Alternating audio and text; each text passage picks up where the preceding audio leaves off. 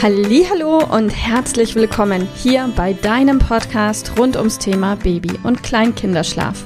Mit diesem Podcast möchte ich dich und deine Familie dabei unterstützen, Entspannung in eure vielleicht noch angespannte Schlafsituation zu bekommen, sodass Einschlafen und altersentsprechendes Durchschlafen für deine Maus zu einer einfachen und schönen Sache werden kann. Mein Name ist Miriam Ende von Mein Babyschlaf Coaching. Ich wünsche dir viel Spaß mit dieser Folge.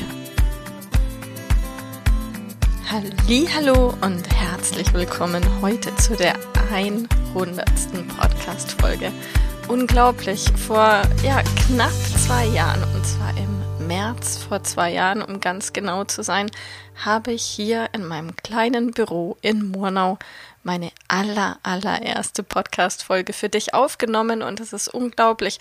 Nicht nur, dass sich unser Podcast jetzt schon fast ja fast jährt zum zweiten Mal. Nein, es ist wirklich die 100. Folge und das ist für mich eine ganz, ganz spannende Reise gewesen, weil ich ja auch mich weiterentwickelt habe in den letzten zwei Jahren oder ja, knapp zwei Jahren und ich weiß nicht, wie lange du schon dabei bist, ob du jetzt vielleicht zum ersten Mal eine Podcast-Folge von und mit mir hörst oder aber ob du schon seit langem, vielleicht sogar schon seit Anbeginn unseres Podcasts dabei bist und dir immer mal wieder auch Impulse und Anregungen und Ideen holst, so oder so, bin ich einfach unfassbar dankbar für all das tolle Feedback, das wir von euch da draußen bekommen, für all die Dankes-E-Mails und tollen Nachrichten und Erfolgsmeldungen. Und ich freue mich so dass dieser Podcast euch da draußen erreicht und euch weiterhilft, Entspannung in eure Schlafsituation zu bekommen. Insbesondere dann, wenn das Einschlafen mal holprig ist und das Durchschlafen noch schwierig. Und das eine ist ja immer so, warum hört man einen Podcast und dieser Podcast ist dafür da, um, um dir Hilfestellung zu geben und zwar aus der Praxis für die Praxis und wenn du schon länger unseren Podcast hörst, dann weißt du auch, dass ich mich immer sehr bemühe, diese Folgen auch kurz zu halten. Denn ich persönlich bin kein Freund, eine Podcast-Folge eine halbe Stunde oder sogar eine Stunde zu machen, nur um dafür ein kleines bisschen Inhalt zu bekommen. Okay, ab und zu verfalle ich auch mal ein kleines bisschen ins Labern.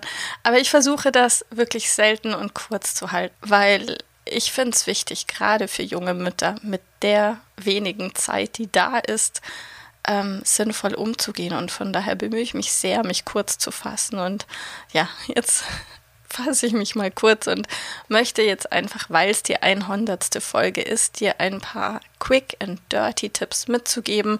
Und wenn du das Gefühl hast, du möchtest an der einen oder anderen Stelle nochmal tiefer einsteigen, dann nimm dir die Zeit, schau auf welchem Podcast-Provider auch immer du bist, dir die alten Folgen durch, weil jede der Punkte, die ich jetzt kurz anreiße, die findest du auch nochmal ausführlich in einer eigenen Podcast-Folge. Und von daher, wie gesagt, von mir ein kurzes Quick and Dirty zum einen, weil ich dir jetzt nur einen Überblick verschaffen möchte und zum anderen, weil ich, wie gerade versprochen, mich kurz halten möchte und zum nächsten, weil ich, wie du gerade mitbekommen hast, Husten habe und es mir gerade unfassbar schwer fällt, ohne zu husten hier zu sprechen. Also, was mein absoluter erster Top-Tipp ist für dich. Und ich habe den auch, glaube ich, schon öfter erwähnt, aber schau, dass du Übermüdung vermeidest. Guck, dass du den richtigen Zeitpunkt für euer Schlafangebot findest. Dass du deinem Kind ein Schlafangebot genau dann machst, wenn es weder zu müde noch zu wenig müde ist. Denn in beiden Fällen wird das Einschlafen dann unfassbar lange dauern. Denn ähm, wenn dein Kind nicht müde genug ist, es klingt so einfach, ja, ähm, aber dann kann das Einschlafen natürlich eine halbe Stunde, eine Stunde oder gar noch länger dauern, weil es eben noch nicht müde genug ist. Oft aber haben wir Eltern ein Jetzt muss mein Kind doch schlafen im Kopf, weil wir in Erinnerung haben, wie es letzte, vorletzte, vorvorletzte Woche war. Und da kann es sein, dass vielleicht dein Kind letzte Woche noch wunderbar um 11 Uhr vormittags geschlafen hat. Ganz schnell, innerhalb von fünf oder zehn Minuten. Oder dass dein Kind ganz sensationell eingeschlafen ist abends um 19 Uhr und schwuppdiwupp auf einmal ist das nicht mehr so. Und wenn du die Beobachtung machst über ein paar Tage hinweg, drei, vier, fünf Tage, dass dein Kind plötzlich nicht mehr zu der gewohnten Uhrzeit schnell einschläft, stell dir bitte unbedingt die Frage, hat sich vielleicht der Schlafbedarf deines Kindes verändert? Braucht dein Kind vielleicht jetzt einfach weniger Schlaf als noch vor vier, fünf Tagen?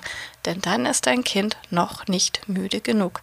Also klingt trivial, ist aber gar nicht so trivial, trivial einfach. Und das gleiche gilt, wenn dein Kind einfach zu spät ins Bett kommt. Auch hier neigen wir dazu zu glauben, ah, ich halte mein Kind länger wach, dann wird es schneller einschlafen. Nein, tatsächlich ist das Gegenteil der Fall. Der Körper deines Kindes gerät in einen Stresszustand, schüttet Cortisol aus und kann dadurch deutlich schwerer in den Schlaf finden. Also Top-Tipp Nummer 1, finde den richtigen Zeitpunkt für dein Schlafangebot. Guck, was funktioniert, beobachte das und lerne aus dem, was du die vergangenen Tage beobachtet hast. Top-Tipp Nummer zwei. Achte abends auf eine angenehme Schlafumgebung und eine angenehme Schlafsituation. Entscheidend ist hier vor allem so die letzte halbe Stunde vor der Zielschlafenszeit.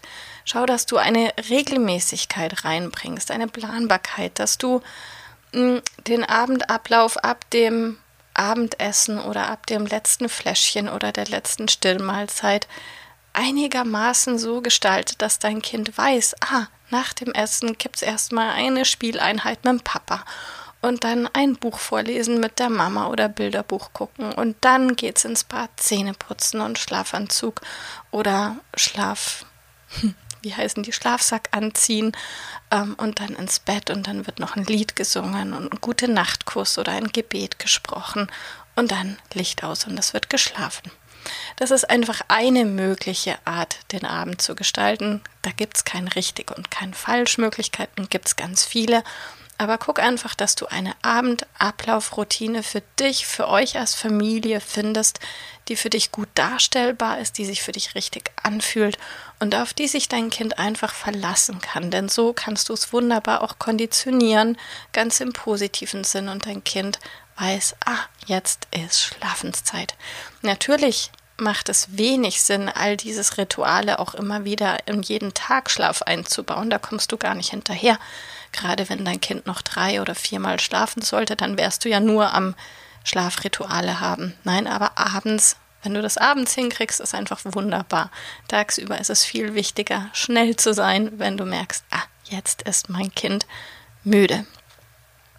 Ähm, Top-Tipp Nummer drei, sei flexibel, wenn nötig.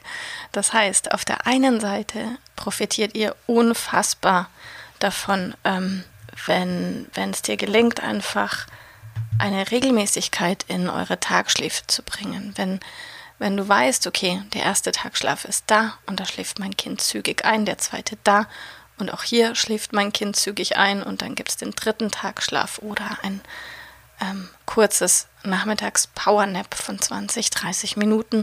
Und wenn du so eine Planbarkeit hast in eurem Tag, dann ist es ganz, ganz wunderbar und Gold wert. Ja, also ich plädiere immer wieder für eine Struktur und gleichzeitig dafür eine Flexibilität zu haben. Denn, wie sagte eine Kundin von mir einmal, ab und zu kommt einfach das echte Leben dazwischen. Und damit meinte sie, wenn Dinge einfach überhaupt nicht so laufen, wie wir uns das gerade vorstellen und geplant haben. Man könnte es vielleicht auch Murphy's Law nennen, aber nennen wir es einfach das echte Leben. Klingt vielleicht etwas schöner. Ja, das kann sein, dass du wunderbar geplant hast. Du gehst noch schnell einkaufen und fährst noch kurz zu deiner Freundin, damit du auch danach wunderbar pünktlich den letzten Tagschlaf anbieten kannst und schwuppdiwupp schläft dein Kind einfach zu einer Zeit im Einkaufswagen oder im Auto oder im Kindergarten, Kinderwagen ein, zu der das Einschlafen kein bisschen geplant war und du denkst dir, Mist. Mist, das war so nicht gedacht. Und das ist das echte Leben. Das kann immer mal wieder passieren. Und wenn du es dir hier nicht unnötig schwer machen möchtest und auch deinem Kind nicht unnötig schwer machen möchtest, dann hader nicht mit dem plötzlich passierten Schläfchen, sondern nimm es einfach, wie es ist. das ist jetzt einfach passiert und schau, wie du den Rest vom Tag dann einfach so gut gestaltest, dass es für euch so einfach wie möglich wird. Und wenn dein Kind jetzt am späten Nachmittag beschlossen hat, eben noch ein Schläfchen einzubauen, dann kann das mal sein, dass du das abendliche Einschlafen dann einfach deutlich später anbietest. Eine halbe Stunde später, eine Stunde später. Achte drauf, wann ist dein Kind müde und versuch nicht mit, der, mit dem Kopf durch die Wand zu gehen und sagen, wir haben aber zurzeit 19 Uhr. Vielleicht geht dann an diesem Tag 19 Uhr nicht und 19.30 Uhr funktioniert ganz wunderbar. Also hab eine Regelmäßigkeit und sei flexibel da, wo es nötig ist und Sinn macht. Ja, und mein letzter Top-Tipp für dich für heute, Top-Tipp Tipp-Top, Top-Tipp Nummer vier. Ähm, guck, dass du blaues Licht in den letzten ein, zwei Stunden vorm zu Bett gehen vermeidest. Und blaues Licht ist jetzt nicht die Taschenlampe, die einen schönen Blaufilter davor hat, sondern Elektrogeräte mit blauem Licht. Das kann der Fernseher sein, das kann das Tablet sein, das kann das Handy sein. Ja, all diese elektronischen Geräte, die wir täglich in Benutzung haben, zumindest die meisten von uns ähm, können dazu führen, dass der Körper sich schwerer tut, Melatonin zu produzieren und auszuschütten. Und Melatonin ist das wunderbare Schlafhormon, das es uns und unseren Kindern leichter macht, in den Schlaf zu finden. Und wenn du jetzt die Beobachtung machst, dass dein Kind abends vielleicht noch den Sandmann oder weiß ich nicht, irgendeine abendliche zu Bett Sendung gucken darf, dann kann es passieren, dass dein Kind plötzlich aufdreht. Und das passiert genau dann, wenn dieses blaue Licht eben dazu geführt hat. Ich will jetzt gar nicht über Sinn und Unsinn vom abendlichen Fernsehen sprechen, sondern nur darum, dass es eben das Einschlafen erschweren kann. Und das gleiche gilt eben auch für Handy und Tablet. Also wenn du vor dem Einschlafen vermeidest, dass dein Kind solche blaue Strahlung abbekommt, dann vermeide es und du hast einen weiteren Punkt, der deinem Kind dabei helfen kann, entspannt in den Schlaf zu finden. Und davon habt ihr ja dann am Ende auch alle etwas. So, das war jetzt dann doch mit Husten ähm, eine erstaunlich lange Podcast-Folge. Meine 100. unfassbar. Wie auch immer, ich freue mich total, wenn wir uns nächste Woche dann schon bei der 101. Podcast-Folge hören und ganz, ganz bald schon bei der zweijährigsten Podcast-Folge. Bis dahin bleib du bitte gesund und dein Kind und deine Familie auch. Bis bald, mach's gut. Tschüss. Liebe Mama, ich hoffe, dass dir diese Folge gefallen hat, dass sie ein Problem von dir gelöst hat, das dir auch weiterhilft. Falls ja, freue ich mich, wenn du uns auch auf Facebook und Instagram besuchst. Dort teilen wir täglich wertvolle Tipps rund ums Thema Babyschlaf mit dir, die dir dabei helfen sollen, mehr Schlaf und vor allem auch mehr Lebensqualität für dich und deine ganze Familie zu bekommen.